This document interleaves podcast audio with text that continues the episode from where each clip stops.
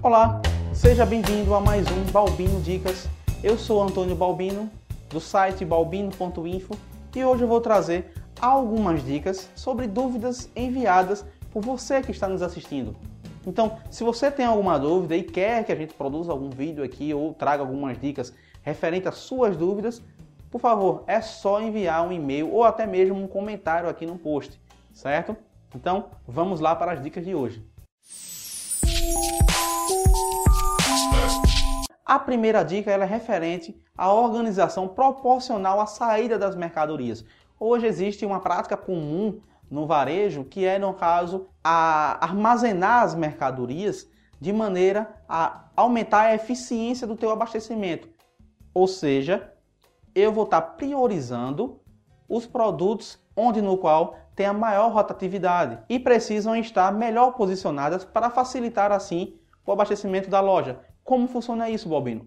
Da seguinte maneira, você faz a sua curva ABC e prioriza os produtos que têm maior participação no teu faturamento, fazendo com que aqueles produtos tenham fácil acesso, facilitando e otimizando a produtividade da tua empresa. Outra questão importante é com relação à maneira como você armazena seus produtos.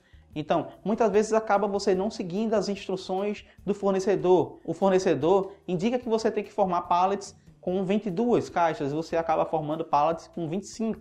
Um exemplo. Ou então você coloca camadas demais no produto, fazendo com que o peso seja maior e pressione aquele que vai estar na camada de baixo, gerando prejuízo para a empresa. Né? A questão do excesso de mercadorias, eu acredito que hoje ela vem reduzindo bastante na maioria dos varejistas, visto que boa parte deles aprendeu a fazer o seu beabá, ou seja, aprendeu a controlar o seu fluxo de caixa. Então, controlando o seu fluxo de caixa, você consegue identificar que o excesso do teu estoque vai gerar o aperto no teu fluxo. Então a área comercial é constantemente cobrada com relação ao excesso de mercadorias. Então você que mandou essa solicitação de uma dica, eu volto um pouquinho a questões que eu falei em algumas videoaulas. Se você não está acompanhando nossas videoaulas, acompanhe, que vai ter passos importantíssimos lá, que eu não dou aqui. Então, uma dica importantíssima que eu deixo com relação a isso aí é que a tua área comercial tem que acompanhar bastante giro de estoque. Foque bastante nessa questão do giro de estoque.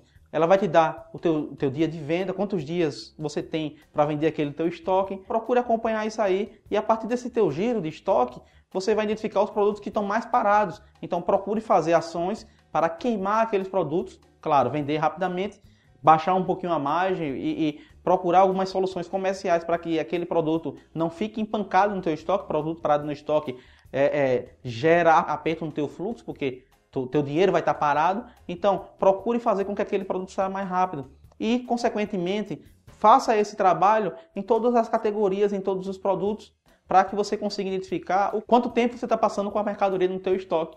O ideal é você conseguir rodar teu estoque ao menos duas vezes ao mês. Você conseguindo rodar teu estoque pelo menos duas vezes ao mês, o teu fluxo vai estar de acordo com, com, com a tua necessidade. Outra coisa que é recorrente são, no caso, as contagens incorretas nos inventários, tanto rotativos como nos inventários gerais.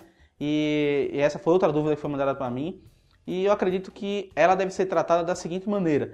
Primeiro, você tem que focar bastante nos inventários rotativos para que esses problemas que vão acontecer no teu inventário geral, eles sejam reduzidos. Ou seja, é, você vai ser mais objetivo no teu inventário no teu inventário geral, porque você já fez é, ele periódico em vários outros setores, diminuindo as ocorrências. O inventário geral vai servir apenas para acatar os inventários rotativos feitos anteriormente. Então, é importante que você faça um rotativo.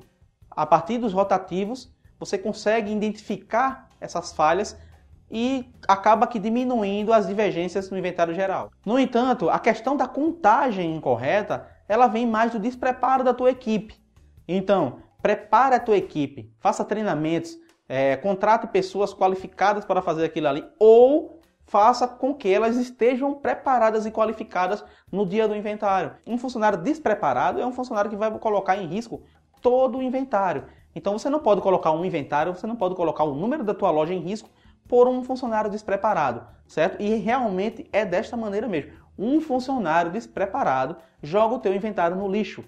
Então, procure preparar bem a tua equipe. Eu acredito que 70% dos problemas relacionados a contagens incorretas é do despreparo da equipe. E o restante eu coloco voltado também para a equipe, mas não é o despreparo, né? É a falta de comprometimento de alguns membros daquela equipe. Então eu acredito que pessoas têm participação importantíssima na parte do inventário.